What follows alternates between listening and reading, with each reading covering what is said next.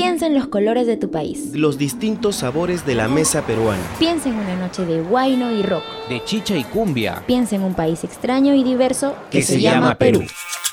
Es momento de mezclar todo lo que nos hace peruanos. Esto es Fusión por Radio UPN.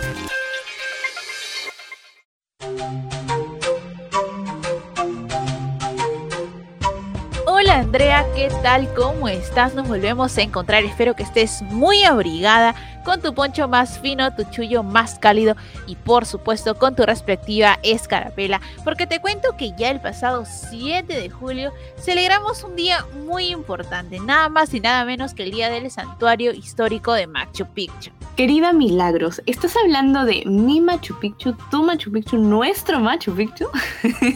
Como tú sabes, yo tengo información privilegiada He conversado con mis contactos y déjame decirte que en una ceremonia en Lisboa, una votación de aproximadamente 100 millones de votantes, sí, 100 millones de votantes en todo el mundo entero, nombró a Machu Picchu una de las siete maravillas del mundo moderno. Exactamente, Andreita, veo que te has informado y preparado muy bien para este nuevo podcast. Me parece perfecto porque el programa que tenemos hoy es sobre el santuario histórico de Machu Picchu.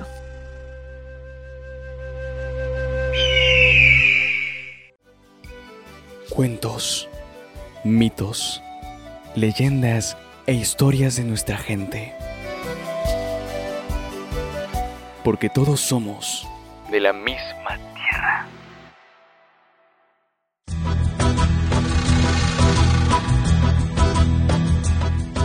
El santuario histórico de Machu Picchu es muy representativo, pero no solo del Perú, ¿verdad Andrea?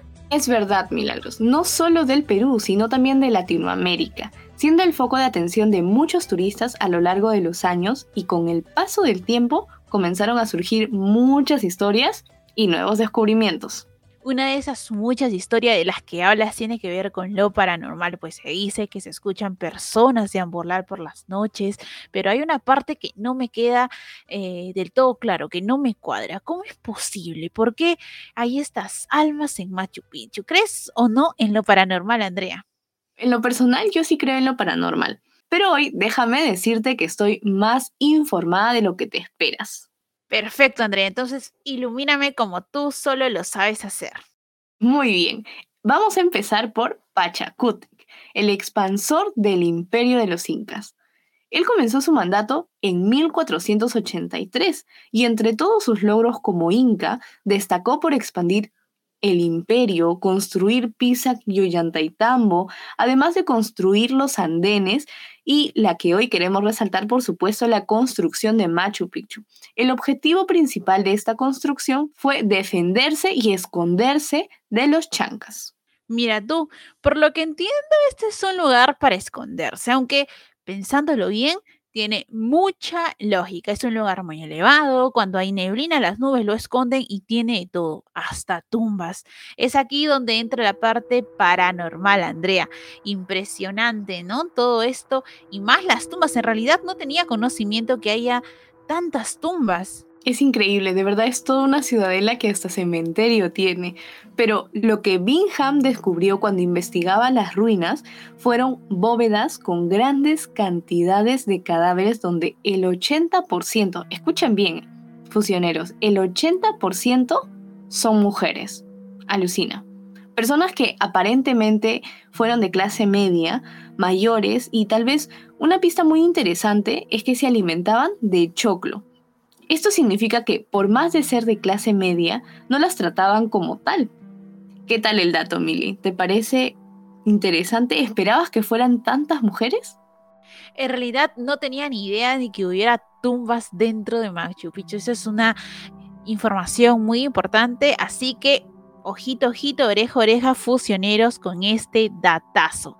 Algunos cuidadores han comentado que a veces han escuchado cosas extrañas en las noches y que la neblina tampoco permite ver lo que puede hacer o quién puede hacer. Pero acá en todo este rompecabezas de qué puede ser, hay algo más que contar. Los cronistas de estas épocas cuentan que casi intempestivamente quienes vivían ahí comenzaron a irse del santuario. Ante esto existen tres teorías. San Juan de la Santa Cruz indica que fue una pandemia de viruela y la segunda es que a raíz de la muerte de Tupac Amaru, el primero, no el segundo, ya que no tenía sentido seguir aguantando escondidos ahí, su última defensa ya había terminado. Y la tercera, esta es la crónica del Inca Garcilaso de la Vega, según la cual por un sacrificio religioso los sacerdotes empezaron a aprovecharse de las agyas o hijas del sol. ¿Qué teoría crees más, Andrea? Bueno, Mili, yo creo más ahorita así rapidito, creo que a la pandemia. Posiblemente porque los entendemos, acabamos de salir de una pandemia, pero el tema es muy interesante, bastante extenso y hasta un poquito perturbador. Así que si quieren saber más o saber cuál de estas teorías es la correcta, tienen que leer las crónicas de Garcilaso de la Vega, de Juan de Santa Cruz Pachacuti y tal vez ver el documental de Canal 2, una televisora española para entender muchísimo más estos temas. Y Milagros, déjame decirte una cosa, me está llegando una información al parecer Joaquín, nuestro nuevo conductor, tiene algo que contarnos en nuestra cápsula de Ruta Fusionera, así que paren las orejas, chapen lápiz y papel para apuntar las fijas y disfrutar de un buen viaje a Machu Picchu.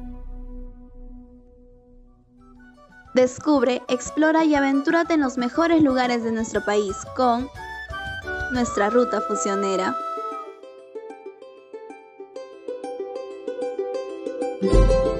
Hoy les traigo tres formas diferentes para llegar a Machu Picchu. Empecemos por la más clásica, los trenes. Una de las formas más económicas de viajar, pagando 6 dólares siendo peruano, desde Ollantaytambo a las 4 de la mañana hasta el santuario. Si cuentas con un poco más de presupuesto, puedes llegar a encontrar trenes de Inca Rail hasta de 950 dólares en el Luxury Hiram Bingham, todo en ida y vuelta.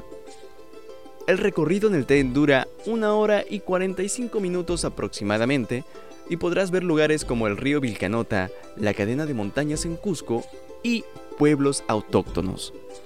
Ideal para el turismo convencional y además ahorrarás mucho tiempo en llegar. La segunda opción que hay es recorrer los caminos del Inca, tradicionales en Perú. Es una ruta de senderismo que dura 4 días y 3 noches.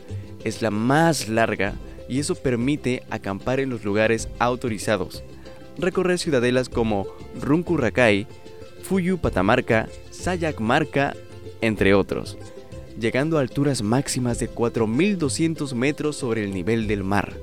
Es para personas que estén interesadas en ir a la aventura y conocer detenidamente las estructuras. Si eres una persona que le gusta lanzarse a la aventura, este es tu recorrido. La última opción y la más alternativa es la ruta a través de la hidroeléctrica de Cusco. Dura aproximadamente de 7 a 9 horas y tiene un precio máximo de 67 dólares y un precio mínimo de 12 dólares. Esta ruta se compone de tres partes. De Cusco a la ciudad Santa Teresa en un bus de 6 horas, de Santa Teresa a la hidroeléctrica en 30 minutos y la tercera parte es de la hidroeléctrica hasta Aguas Calientes.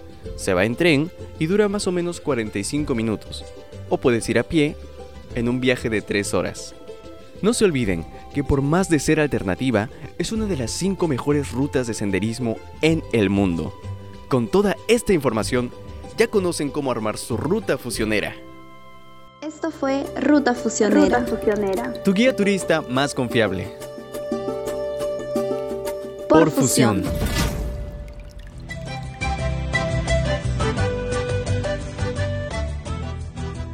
Uy, yo no sé tú milagros, pero yo ya voy armando mi maleta y ahorrando mi platita para irme a visitar esta increíble ciudadela. Eso sí, con la ruta clásica nomás, porque el trekking y yo no nos llevamos muy bien. Wow, en realidad es impresionante y espero que los funcionarios hayan tomado nota de lo que ha dicho Joaquín. Yo prefiero la ruta hidroeléctrica porque viene un poco de todo. Voy a ver la naturaleza y la impresionante que es. Así que bueno, ya luego nos podremos planear este viajecito que sí o sí debe salir muy bien. Claro que sí, Mili, pero no te vas a creer lo que te voy a contar. Y es que esto es increíble pero por mucho tiempo se creía que las edificaciones de la ciudadela fueron producto de una suerte de alianza con alienígenas. Alucina. Sé que suena un poquito ilógico, pero la presencia de enormes bloques de adobe y piedras que se extraían de la zona llegaban a pesar toneladas y se hacían encajar como rompecabezas. Esta teoría rápidamente se desestimó al descubrir el sistema de poleas que utilizaban los antiguos pobladores. Pero, ¿tú qué opinas de esto, Mili?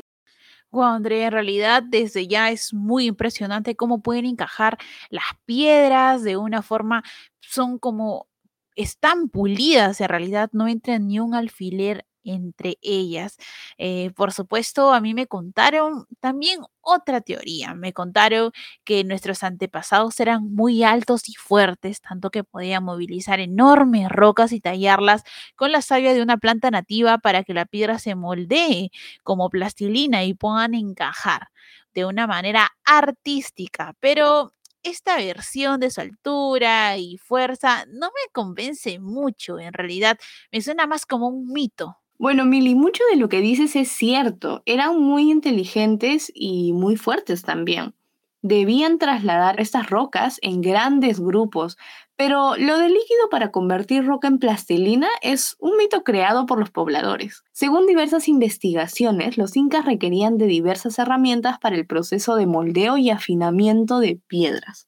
Otro de esos mitos también es su altura pues eran personas pequeñas, en promedio de unos 58 los hombres y 1,48 las mujeres. Además, su arquitectura desbalanceada en el piso hacía que quienes vayan a ver al Inca lo vieran como un ser muy alto, pero eh, todo esto no pasa de ser una ilusión óptica. También empezaban a moldear las rocas con un pesado martillo rudimentario para darle forma y terminaban afinándola con herramientas de menor peso. Finalmente las trasladaban muchos hombres con cuerdas y las encajaban. Es así como se desmienten muchos mitos. Así es, Andrea. ¿Y sabes qué es lo más interesante de todo esto? No, cuéntame. Lo más interesante, y creo yo más importante, es que tenían el don innato de la ingeniería antigua.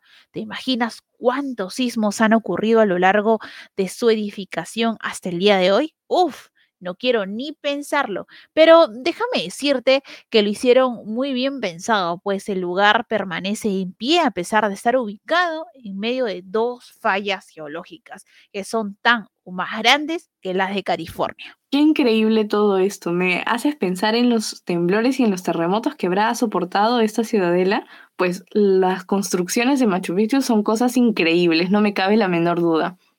Pero existe otro mito y es que entre dos rocas no se puede pasar ni un papel. Es increíble y lo mejor es poder comprobarlo en persona porque se siente una magia, un ambiente de ver todas estas paredes, templos gigantes y tan bien estructurados que te abrumas de lo mágico que es, ¿verdad? Así es, pero no todo es color de rosa en estos momentos. Fuera de la broma y lo divertido que pueda hacer hablar de este tema, toca ponerse un poco serios, porque te cuento que un incendio forestal estuvo amenazando con perjudicar parte de nuestro patrimonio en la ciudad imperial. El suceso ocurrió el 29 de junio y fue generado por la quema de hierba y escombros por parte de los propios agricultores para preparar la siembra de nuevos cultivos. Es muy triste y lamentable que no tomemos conciencia de cuán importante es nuestro patrimonio cultural, no solo para nosotros, sino para las futuras generaciones y también es principal fuente del turismo. Es cierto que la naturaleza se debe purificar cada cierto tiempo, pero esto también tiene que ser de forma natural, no provocado por el ser humano, porque siempre está la preocupación de que se salga de control y perjudique terriblemente a todos.